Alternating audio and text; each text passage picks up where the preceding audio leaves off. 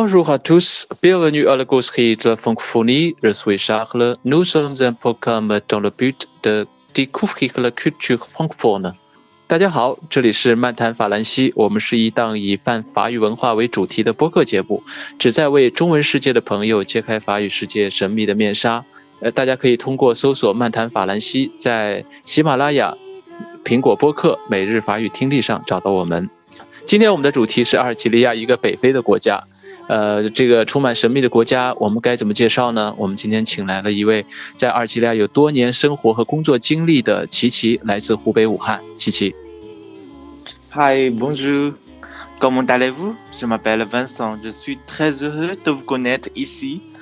Euh, alors, auparavant, j'ai travaillé comme interprète en Algérie depuis quatre ans et demi. J'aime beaucoup ce pays et j'aime beaucoup la nourriture d'Algérie. J'aime beaucoup la chanson d'Algérie, j'aime beaucoup euh, euh, toutes les choses à Algérie. Voilà. Mhm. On va découvrir les, les aspects divers d'Algérie ensemble. 呃，大家好，我叫呃琪琪，我是来自湖北武汉，然后我在法呃我在这个阿尔及利亚工作了四年半。 呃，在阿尔及利亚作为一名法语翻译，在这个国家生活了四年半的时间。那在这四年半的时间里面，我非常喜欢这个国家的文化，这个国家的呃食物，然后这个国家的方方面面，我都非常非常的喜欢。也希望今天有机会在这里呢，跟大家一同来揭开阿尔及利亚这个国度的神秘面纱。嗯哼，那琪琪是怎么关注到我们漫谈法兰西的？啊，这个机会其实还蛮巧合的，是因为之前那个我的外教老师阿赫诺，我们学阿赫诺，他把我加到一个微信群里面，然后呢，我看到呃有有人在分享这个漫谈法兰西这档节目，然后我就有听这档节目，我觉得非常的不错啊，在这个呃网络上面可以推广一些我们的这个泛法语文化，让更多的人去关注到法语。嗯哼，那你是法语专业嗯毕业的对吧？对，我是呃二零一零年法语专业毕业。嗯，那你当时这个问题我是所有嘉宾都会问一遍，为什么会选择法语？呃，其实因为是这样子的，我在高中二年级的时候，高二的时候，senior high school，那个时候我们有一个外教，他是喀麦隆人，然后呢，喀麦隆其实这个国家是讲两种。语言的一个是法语，一个是英语。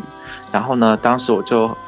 对法语很感兴趣，就想让他教我那个法语。他就跟我，我就记得很清楚，他当时给我们教的是那个什么 “Comment ça va？” 啊，“Je vais bien, merci”，就是那个很简单的对话。然后我就觉得法语其实还蛮浪漫的，呃，这是一个启蒙。但是其实最早的时候呢。请原谅我是一个耿直 boy，我最早的时候可能没有选想选择法语，可能想选择是什么，呃，意大利语啊，或者是什么芬兰语啊、瑞典语这种更小的语种。嗯。但是因为后来想留在湖北武汉，所以呢，就，呃，在这个学校里面就选了法语专业。对。哦，那想问一下啊，就是，嗯，我的嘉宾来自很多的城市，但是呃，武汉的上我节目的可能你是第一位啊。那你怎么看呃这个法语文化在武汉这个的一个影响呢？是这个圈子有有很多人吗？就是之前的那个 L'ancien président，就呃原来的这个法国总统希拉克先生，他就讲到说武汉。武汉 est la ville la plus francophone de la Chine。他就讲到说，武汉是最具法国魅力的这样一个城市。嗯哼，啊，然后因为很早很早呢，在咱们这个武汉大学都有开设法语专业，然后还有咱们咱们这个 Alliance Française 也在咱们这个武汉也有机构，然后还有这个叫什么 Citroen 这个厂啊，也在我们这个。武汉，所以呢，在武汉这个地方有很多很多的法国人。对哦，雪铁龙在这个和东风二汽是有合作的啊。对，你呃，就是这个毕业之后就直接去了非洲是吗？其实也没有，因为我开始的那一年，那一年其实正好赶上了 l u c k y s economic，就是经济危机。然后呢，不好找工作。那一年我其实是作为一个英语翻译，我最早是去的一个印度尼西亚工作了一段时间，然后再回来，后来发现其实还是觉得法语很很有感情，对法语有感情了，你还是觉得有点舍不得那个行当，所以呢又回来再找工作，找到我现在这家单位，在中建啊做翻译。哦，就是。呃，其实我觉得法语人都有一个很很共同的一个特点啊，就是对法语除了这个功利性的一些呃因素的考虑之外，其实还是有文化的这种牵引力。呃，就是一定就是想着，就是虽然我学了法语，有些时候并不是说一定是说可以涨薪，或者是能找到更好的工作，但是有些时候它确实牵引着你呃去呃离开了之后再回来。对，是这样子，就是总会想着有一天我要去上一个，不说是法国，你要去一个讲法语的国家，然后能感受一下它的文化。对，那那你就是这个中字头的企业，我们上一期托哥在讲的时候，实际上第一推荐就是说，如果去非洲，第一就要选择中字头，这个是呃相对比较有保障，而且这个各方面的这个条件都比较好的一个选择了。那你去了阿尔及利亚，对你去了阿尔及利亚的话，那先给我们介绍一下阿尔及利亚这个国家吧，因为很多听众并不是很熟悉。好的，我想跟大家呃聊一聊这个阿尔及利亚这个国家。呃，首先呢，阿尔及利亚它是在非洲的北部，跟呃突尼斯、摩洛哥还有利比利比。利比亚，嗯，对，利比亚，对，他们都是在一起的。然后呢，其实这些地方在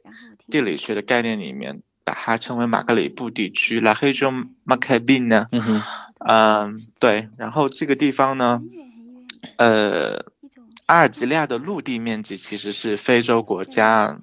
最大的。嗯，然后它北边呢是地中海，而南边就是那个撒哈拉沙漠了。咱们那个三毛有一本特别有名的小说叫《撒哈拉的故事》，然后我是在大学的时候有读过，后来就真的去到了这个跟它有关系的这一片土地上面去啊。嗯嗯嗯，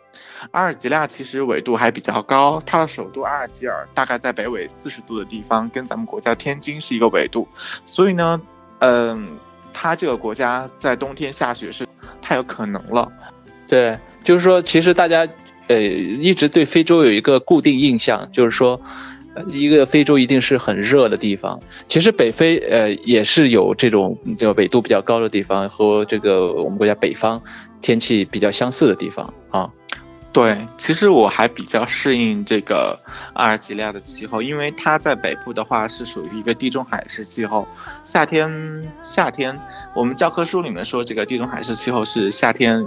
炎热干燥，冬天温和多雨。而其实呢，我觉得夏天是相对来说比我们武汉那个气温还更容易让人接受一点，晚上不用开空调，吹一个电扇也还能接受。然后冬天，冬天如果在首都吉尔的话，呃，是也还好，跟武汉差不多，零上零上五六度的样子，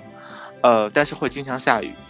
但是如果你去了像康斯坦丁啊、吉吉尔这些地方，它是会下雪的，冬天会有零下五六度的样子。哦，对，那那你这个去了阿尔及利亚？呃，去工作，那在那边的生活是个什么样的状况呢？嗯，其实我觉得最美好的回忆可能都留在了康斯坦丁这座城市。Constantine 这座城市的名字听起来就特别的罗罗马的感觉，因为它这个城市之前也会也被罗马人就是占领过，后来呢也被法国占领过，所以在这座城市里面留下了很多很多的。嗯，遗迹，古罗马时期的遗迹和法国时殖民时期的这样一个遗迹，嗯，然后那边的生活其实和工作还蛮密切相关的，因为我们都是在项目上，呃，生活和工作。然后呢，一般的在康斯坦丁的那个时候，我们白天工作完了之后，晚上吃完晚饭，我们就在那个，呃，我项目就在那个厂对面，那我们就。会跟同事一起从项目上散步到那个机场，走一圈，然后走一个来回，大概一个多小时。嗯然后我们觉得机场两边的那个风景特别美，嗯它特别是到了这个七月份的时候，两边的这个小麦都黄了，然后就是有那种风吹麦浪的感觉。哦，然后、嗯对，然后它那个麦田里面还会点缀着很多那个野罂粟花，嗯红红的，就是开漫山遍野的，非常的美。嗯还有我们这个项目旁边有两棵，有几棵那种古老的桑树，然后一到那个七八月份的时候，就潺潺的小溪，然后有有那个几棵古老的桑树，上面挂满了这种桑枣。嗯由于这个昼夜温差特别大，它的桑枣也特别甜，我们通常都是派一个这个很身手矫健的同事爬到树顶。我们就拿着一大块布在下面接桑枣，他在上面摇，我们就在下面接那个桑枣。嗯就伴着这种夕阳，然后呢，然后提了一大堆桑枣，就回到项目上，就浩浩荡荡的感觉，一队人嘛就非常的惬意啊，就是有点像那种。走在乡间的小路上，牧童的歌声在荡漾，就是有这种感觉，嗯，很惬意，乡居生活的感觉是吧？对对哦，有点雨。还有冬天的时候，冬天时候因为会下雪嘛，嗯会下雪，然后那个月光照特别的皎洁，特别特别的皎洁，把那个雪照很皎洁，呃，然后就是很有童话般的感觉。我们项目上的那些什么机械设备，在那个雪的覆盖之下，偶尔露出那么一点黄色、一点红色，就很有那个欧美范儿的感觉。嗯哼，那你们是项目啊，就是说实际上项目的所在地，呃，可能跟城市隔得比较远，可能就是在一些乡村的一些地方，是吗？嗯、也不算，算是郊区。我记得我们那个小镇叫 Zuagi。就是他们有那个 Tomway，就有有轨电车，有轨嗯电车的最后一站，往前面走走二十分钟就走到我们项目上了。哦，那会跟这个当地的居民有一些接触吗？呃，其实跟当地的居民接触相对来说比较少，因为，呃，怎么说呢？平时我们都是在项目里面这个生活嘛，但是嗯。因为我们项目上是有很多这个当地的这个员工的，所以我们也会去他们家做客，然后他们家嗯。就是会，就像员工的家里面都会搞特别干净，然后有很多这种阿拉伯图案、那种几何图案的饰品挂在墙上，非常的好看。嗯，那你觉得就是当地人，呃，包括你这个也呃，除了这个工作之外，你可能有一些休闲的时间，也会出去去逛一逛城市啊，呃，去了解一下当地的风俗啊。这个你觉得，呃，就你自己的了解来看，你觉得阿尔及利亚，呃，哪些方面会比较吸引你？嗯，我觉得他的那种，首先我觉得他们他们当地人的那种那种 profit de la vie，就是他很会去享受生活的那种嗯那种精神状态感染了我。就他们在那个小的咖啡店里面，嗯就花那么一两块钱人民币可以买一小杯咖啡，然后再吃一个 m i l l e f e u 这嗯种拿破仑蛋糕，然后就可以聊一下午。嗯这种很悠闲，阳光懒懒的照在他们身上，然后就是在抽着烟，聊着天，喝着咖啡，吹吹牛，然后就这这这一天就过了，然后就觉得他们生活没有压力。嗯，然后我 就对比我们的生活来讲的话，工作和生活来讲的话，可能觉得他们的生活这种心态方面更好一些啊，就是这个地方会很吸引我。再一个就是我觉得当地的美食特别多，这一点是非常吸引我的地方。比如说，我觉得他们那个沙巴嘛，就是其实我们这边叫鸡肉卷儿，然后嗯。他们那边叫沙巴嘛，就很好吃啊，就一个饼，一个那种嗯。咱们像北方擀的那种那种饼，然后里面加一些那个嗯薯条，然后还有那 kebab 切的那个烤肉，嗯还有那个 mayonnaise 蛋黄酱，然后放一些生菜，放一些嗯这个、呃叫什么这个番茄，嗯一裹特别好吃，特别香。嗯它的这些甜点，它这些蛋糕很受法国的影响，他们的这个蛋糕做的非常的精美，色彩非常的鲜艳亮丽。啊、我比较喜欢吃他们的那个 m i l l e f e y 千层酥，也叫拿破仑蛋糕。呃，然后还有他们的那个面包也做的很好吃啊，他们的那个巧克力面包、夸桑啊、羊角面包什么的都很好吃。完了之后，他们那个还有当地很多特色的美食，比如说像他们有那个叫 break，break 就是那个我们中国人在我们中国人看就是春卷嘛，这不就是春卷吗？嗯，他们那叫 break，里面会包一些 cheese 乳酪，然后会包一点点那个 fromage，还有一些 viande hachée，就是有点那个碎肉里面也非常好吃。嗯还有他们那个，我们中国人叫扫把汤，因为它这个发音叫 s h a k b a 然后嗯这它是一种肉啊、鹰嘴豆、蔬菜一起磨成浓汤，味道。嗯，然后如果你要去法呃要去阿尔及利亚，你还可以吃到很多中东的一些美食啦，一些口味啦，因为他们有很多叙利亚餐厅或者是黎巴嫩餐厅，然后那个在黎巴嫩餐厅的时候地方你会吃到很正宗的 double。double 嗯是一道很有名的沙拉，还蛮好吃的。然后嗯，然后你去叙利亚的话呢，你会叙利亚餐厅的话，你会吃到比较有名的烤肠，就味道都很不错，嗯。很便宜哦，人均消费可能才五十块钱。哦，但是可哦我感觉阿拉伯的呃食物是不是呃高热量的比较多，高糖分对高热量？或许可以，所以他们那边有很多 diabetes，他们就很多糖尿病人这样子。啊，因为因为他们太多太多的甜点了，所有东西都要裹一层糖。就他们那个斋月的时候，哈马洞的时候，会有一种食品，类似于那种炸的那种胶圈儿蜜麻花这种东西，就有点像北京的那个蜜麻花那种，上面浇一层糖，特别甜。说是不是是不是像切糕那样的东西？呃，蜜麻花油炸的，炸出来啊之，后，麻花哦，对，然后哦裹一层那种蜜糖，嗯，然后就嗯特别甜、这种。嗯呃，他们当地的妇女啊，非常非常会做糕点。我们有一次去我们那个业主家里面吃吃他做的糕点，我们那个业主的太太，然后做嗯那个黑森林蛋糕，哇，嗯跟外面买的是一模一样。我真的很嗯佩服他的手艺，怎么会这么好？嗯 对，然后我们的那个秘书也会给我们，项目上的秘书也会给我们带好多好多那种他自己手工做的一些小的糕点，做的很可爱的那种苹果呀，还有一些小可爱的动物啊那种糕点，非常好看，嗯非常好吃。嗯在那边在那边的话，消费贵吗？其实那边消费还好哎，那边消费跟国内相比的话还算便宜的。嗯，像如果吃一顿这个洋快餐，就是差不多人均三十块钱吧人民币嗯就能吃特别饱，而且他们那个分量特别足。嗯，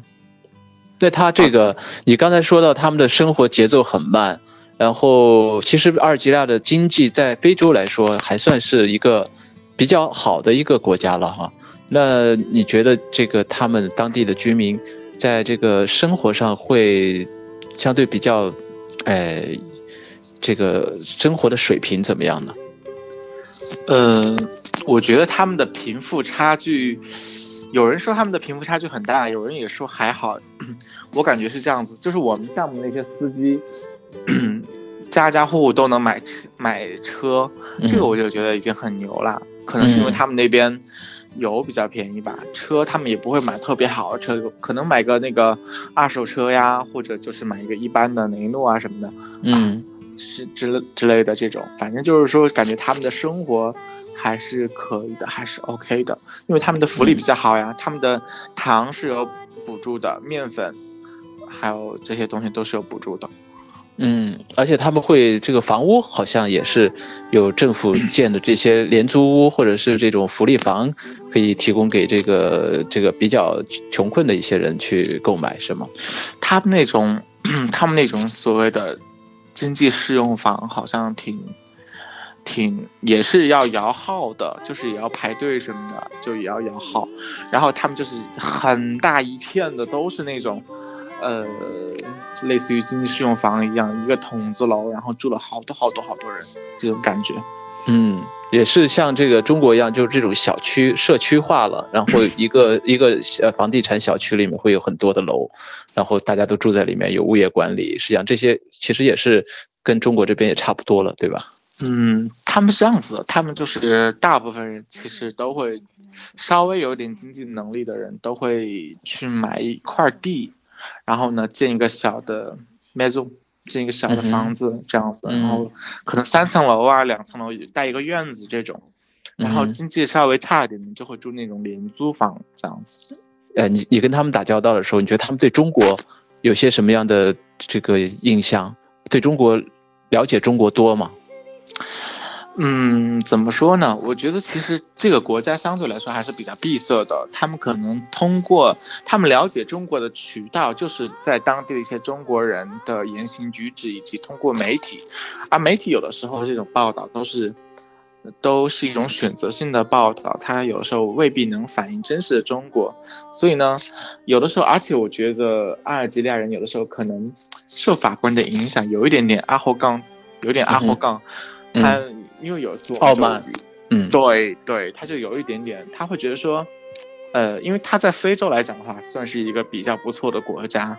来讲啊，然后他们有那个有大的超市什么的，然后他们就会问啊，你们中国有没有这样的超市啊？有没有这种？然后我们就心想，我们一个社区社区的超市都会比他们大，好不好？嗯，最大的那种都大，嗯嗯。其实，呃，法国和阿尔及利亚是真的是有很很多的这个历史渊源。曾经，阿尔及利亚是法国的殖民地，而且他们两个国家有长达很多年的啊，具体多少年我现在不清楚了。就是很多年的这个战争，就是阿尔及利亚最终这个战胜了法国独立，哎，从法国独立出来。那法国，你觉得法国或者法语对文化对这个阿尔及利亚的影响有多大呀？你自己的亲身感受？我觉得老一辈的阿尔及利亚人法语都说的非常不错，呃，但是现在的年轻的阿尔及利亚人，他们这个法语说的太差了，就整个的拼写都很有问题，拼写很多错误，然后加上它的动词变位呀、语法呀，就很很多错误。反正我们看他们那个给我们的那些，呃，这个会议纪要啊，然后一些文件呢。就是我们业主给的，他可能里面这些语法上面呢都会有一些错误，这样子。哦，这个是你有没有考虑一下是什么原因呢？就是按道理说，呃，他们在中学阶段学的语言应该都是法语为主吧？是这样子的，他们那边学法语有点像我们这边的小孩学英语的感觉，就是有点像是那种补课，嗯，或者是那种额外的一种学习，嗯。所以，所以他其实新一代的人并不重视学法语了，也说明这个法国的影响力也在变，变变变低了。可能我觉得法国对他们的影响一直持续着，嗯，但是他们的民族主义或者说他们的这个民族的东西也在逐渐的强大起来。对，嗯，那你你你在他这个国家这么多城市生活四年多，你觉得有没有安全上的一些？担心，呃，整体而言呢，还算可以，但是建议如果是你个人，不要独自外出。嗯，就也会发生一些，呃，呃，抢劫啊这些，治安上的一些，会有一些治安上的，比如说偷你的手机啊，然后抢你的东西啊，这个也会有。嗯嗯嗯，这个在什么国家都会有，只是说看这个频率啊，这个普遍的现象。普遍程度，因为其实我觉得在阿尔及利亚，越是像首都这种大城市，发生这种事情的概率越大。那边的人的，因为它比较像阿尔及尔，它是一个在阿尔及利亚这个范围来说，它是一个比较 international 的城市，它就很比相对其他城市开放一些，又是一个港口城市，它什么样的人都见过，所以呢，它发生这种抢劫呀，针对这个呃你中国人的一些。这种袭击的事情会多一点，但是像康斯坦丁这种城市，它是一个山城，它这个相对来说民风是比较淳朴的，会好一些。所以我在康斯坦丁的时候，我有的时候经常会跟我们那个项目的同事一起，我们那个周末时候会坐那个 Tomway 去那个桑托维勒，去那个市中心，会去逛一逛这样子。嗯哼，嗯嗯，那你刚才提到了三毛的这个撒哈拉的故事，那。这个阿尔及利亚的什么样的风景让你想到了这本书吗？嗯，我记得其实有一张专辑就是齐豫的《回声》，对，回声第十五号专辑，对嗯，很经典。对。呃，在阿尔及利亚的时候，有时候你会觉得很孤单，因为毕竟是在异国他乡，有的时候会很孤单。嗯冬天的时候，很远很远，你就能听到这个风呜咽的吹着，那个嗯。窗户之间的缝隙会透过风嘛，然后那个风就呜咽的吹着吹着，嗯。然后你就想起了那个 三毛的一些诗啊，或者是他的一些那个文章里里面，还有就是你有时候看他的蓝天，我们在康斯坦丁有一个非常漂亮的这个莫斯科清真寺，然后你当你走进去的时候，你就发现那种他那个院子里面那个天空特别的高远，就是在一个山的小山丘上面，嗯很高远很高远，你就看周围的东西就是一览众山小。那个时候你就会觉得是前世的乡愁铺展在远方。嗯哼，就是在异国他乡的时候，其实这种情绪、这种乡愁特别容易被调动起来啊。对对，是的。然后我有一次跟我同事出差去南部的贝沙尔，是一个在沙漠边缘的一个小城市。然后呢，嗯当那个飞机，我们坐是一个螺旋桨飞机，夸等那个飞机落在那个茫茫浩瀚的沙海 上的时候，你看到漫天都是黄沙，嗯。然后呃，这个时候呢，你就会觉得哇，三毛笔下的那种风沙吹的我，风沙吹的我睁不开眼睛，就那种感觉，就嗯一下就来了，然后就是会很有感触。然后呢，我们到那个沙漠的沙漠里面的一个小的 Odell 里面去，那个阳光特别的炙热，然后有石榴树，有月季花，然后我就会嗯想到月季花慢慢爬，啊，叫什么？月季花慢慢，这那个叫什么？月季花慢慢爬墙，青苔也比它快了。就哦那首诗，我也突然就想到了这这这个，对，嗯，其实，在这个呃非洲，很多呃法语人在非洲，包括在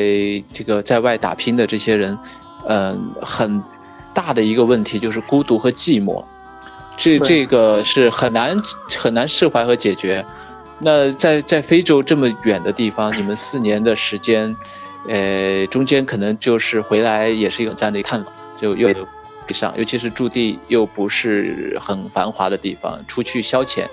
和休闲的这种机会也不是特别多，那就要靠自己去排解这些孤单和寂寞。你一般会采用什么样的方式？嗯，其实我就没错，就像你说的，在异国他乡那种寂寞感、无助感是肯定会有的。嗯呃，我们一般会有很多方式啊，比如说我们那个项目上会种菜，然后呢，我们就自己会自己会从国内带一些种子过去啊，种一些什么蔬菜之类的。我们还种过那个樱桃、番茄、圣女果，种过黄瓜，种过白菜，啊，嗯然后呢，我们自己。呃，大部分其实是食堂的师傅在种，然后我们就负责偷菜好了。然后我们嗯自己会包饺子，然后也会去偷他们的菜，偷那个大白菜去包饺子，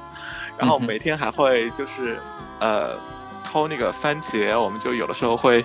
呃趁那个师傅们还没有醒来的时候，我们就跑菜地里面去偷那个樱桃、番茄，嗯。呃这样子我们会种菜，然后会自己做饭。因为我嗯。自己其实原来我不会做饭，我真的是一点都不会做，没有做过饭。嗯，然后呢，在国外的时候就跟同事，就跟东北的孩子，他们就学那个和面呐、揉面，因为他们经常包饺子之类的呀，他们嗯。会做这些东西，嗯。跟他们学和但面啊什么的。像像你们这一个工地或者一个项目里，大概是有多少个同事在一起呢？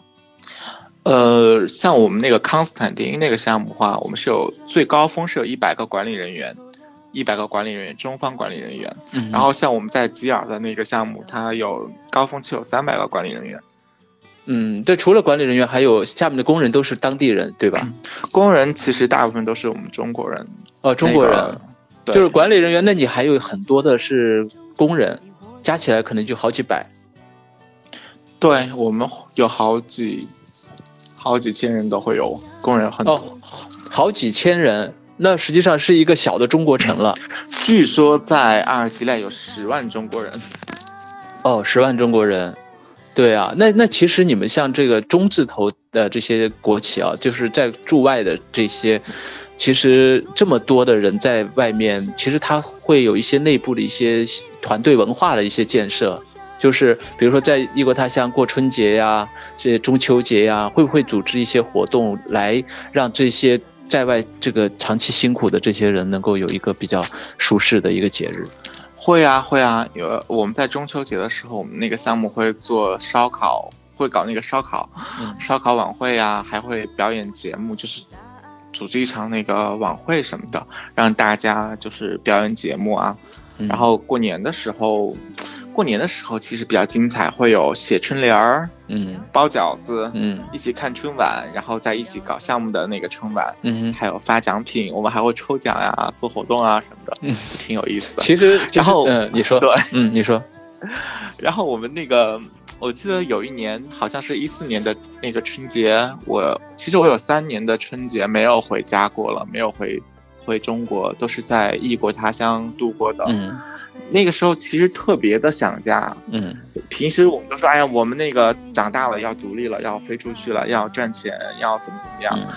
呃，但是实际上一到那个时刻，特别是看着春晚，嗯，那个听着那种很煽情的音乐，嗯，那个时候其实你的心里面特别特别特别想家，嗯，就是这样。你们看春晚应该是在白天，白天上上午的时间看春晚是吧？呃，我们时间跟法国应该是差不多的，都是同一个区。对，我们在一点钟项目就开始那个春晚了，就瓜子儿、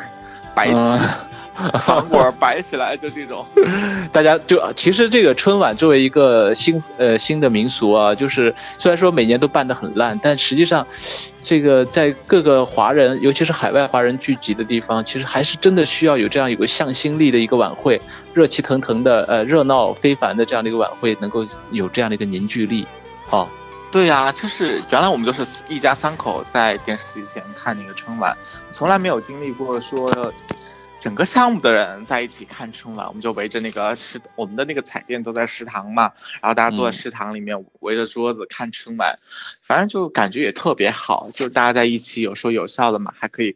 烤个那个取暖器啊什么的，反正就大家一起特别的温暖，也特别的开心。对，可能原来在国内不是很珍惜，或者是觉得司空见惯的东西，一旦拉开了距离，到了国外就会觉得特特别的宝贵，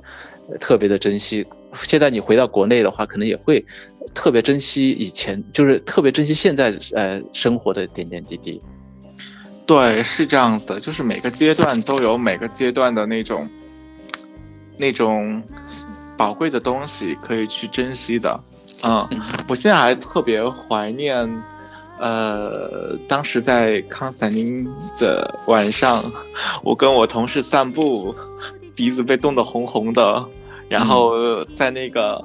酒店里面还发现了有一棵苹果树哦，然后发现了有好多苹果呀，然后就是这种小小的探究、小小的发现都能带给你很多惊喜。嗯，那你在阿尔及利亚还有一些什么幸福时刻吗？呃，在阿尔及利亚其实有很多呃幸福时刻是。呃，特别的，就是相见不如怀念，就是永远把它放到心里面去，去怀念这样一些时刻。比如说，我特别怀念我跟我同事一起去那个，像您说的，就是说我们在那个做那个 Tomway 去 s a n t v i l l e 去市中心去逛他的那个小工艺品店，去跟他们讨价还价。我们很享受那个过程，然后每次要回国了，我们就提前一个月就开始筹划，我要带什么什么东西回国，我要给谁谁谁带什么什么东西，我要给谁谁带什么什么东西，然后我们就把平时的零花钱攒着，嗯，到回国那一个月就开始买各种买各种买香水啊。你们从呃阿尔及利亚会带些什么比较典型的东西礼品回来呢？呃，其实主要是会买一些进口的东西，因为他们国家很多东西是从欧洲进口的，比如说香水啊。比如说一些化妆品啊，或者一些嗯奢侈品，他们也是从国外进口的。但是如果它本地的东西，我们会带一些，比如说像椰枣啊，嗯，然后还有那个红珊瑚，全全球只有两个地方产红珊瑚，一个是阿尔及利亚，一个是台湾。哦，就是从地中海里面的这个挖出来的红珊瑚吗？对，但是这个东西不太环保，所以在这里呢也呼吁大家不要买这个红珊瑚，因为红珊瑚这个东西是，你挖一块就少一块，越来越稀有了嘛。因为当地人会把它挖出来做成一些小的饰品，比如说会做一个手链子啊，会做一个项链呐等，或者是戒指啊这样的一些东西。哦，那那你是作为翻译在项目里这个的这个去工作的哈？对。那你对于这个呃去非洲做翻译有这种意向的这些法语人，你会有什么样的建议吗？呃，其实我觉得，呃，在国外有一段翻译的经验是非常不错的，因为你的眼界会开阔很多很多，你的想法也会。跟国内是不一样的，包括你和人打交道方式。因为，例例我举个例子，比如说像我们那个项目大清真寺项目 l a k a h o n Mosque，那这个项目呢，我们的这个呃监理有德国是德国人，然后业主是阿尔及利亚人，但是我们有很多这个那个富克尼斯尔就是有很多这个分包商承包商，他们有西班牙人，然后有土耳其人。你你你所有这个团队的文化是非常多元的，那你作为翻译来讲的话，你可能，嗯，与人打交道的方式你也会很随之随就是要随之应变这样子，而且你还可以见到很多政要，呃，就像我们在那个康斯坦丁的时候，我们那当时我们那个项目竣工，呃，总理也过来了，然后还有机会可以跟他们的总理有一个对话呀，有一个翻译啊，还是比较。不错的，那还很有成就感哈。对，还好还好。对，对，嗯，是的。那我也知道你很喜欢音乐，呃，那这个在我们节目里，呃，嘉宾也会经常来分享，呃，喜欢的法语歌。那既然你是在阿尔及利亚待过，那你带来这首法语歌肯定就会要跟阿尔及利亚有一定的关联了哈。那你给大家带来的是一首什么歌呢？啊，我想给大家带来这首歌叫《A O》，这首歌呢是。呃，我在大一的时候，我们的法语老师介绍给我们学习的一首歌。后来我知道这首歌的呃演唱者是阿尔及利亚人。然后后来呢，我去到阿尔及利亚，我就跟当地人哼这首歌。大部分阿尔及利亚人都会唱这首歌，所以呢，他这首歌非常的洋溢、热情、洋溢、奔放，节奏感很强，很适合，很符合这个国家。人民的一个特点就是很很 open，很洋溢啊，很大方，然后节奏感很强，很动感。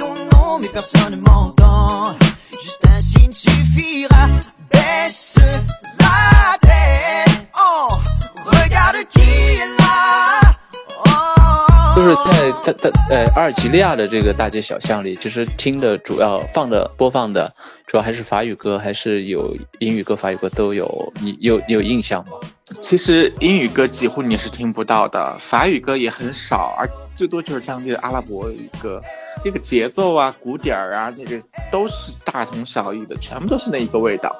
哦。都是阿拉伯语的歌，对。对，其实其实现在这个我们也预告一下，我们漫谈法兰西，我们会在，呃十二月起底前，就是年底前，我们会推出三期的法国流行乐坛，呃二零一七年盘点上中下集，呃其实就是我们也会介绍一下，就是其实在现在的法国呃流行乐坛也。被这个阿拉伯的曲风影响，啊，有很多的乐队，包括一些热门的歌曲，都是有这种阿拉伯风格的这种典型的这样的一些风格，啊，我们也预告一下，请也希希望我们的听众能有呃时间呢，能够听一听，呃，我和另外一个就是在网易云音乐上呃做这个法语歌曲，他叫法语歌曲拥趸的这样一位非常对法法国流行歌坛非常呃关注的一个一个一个嘉宾，一起来做这样的一个系列节目。好的，好的，我也很期待哦。那非常感谢琪琪，那今天接受我们的这个采访，呃，上我们的这个漫谈法兰西，呃，我也我也听说你们会有一个微信公众号，要去宣传你们的这个驻外的一些呃生活的一些节目啊。那希望本期的节目能够呃给你这个交上一个很好的一个作业吧。谢谢谢谢谢谢，我也希望就是更多的人如果听到这期节目呢，呃，希望他对阿尔及利亚有更多的一个了解，也希望他鼓起勇气，能够背上你的行囊，走去阿尔及利亚吧。OK OK, c'est la fin de ce programme. Excellente journée à tous. À la prochaine. Merci, au revoir.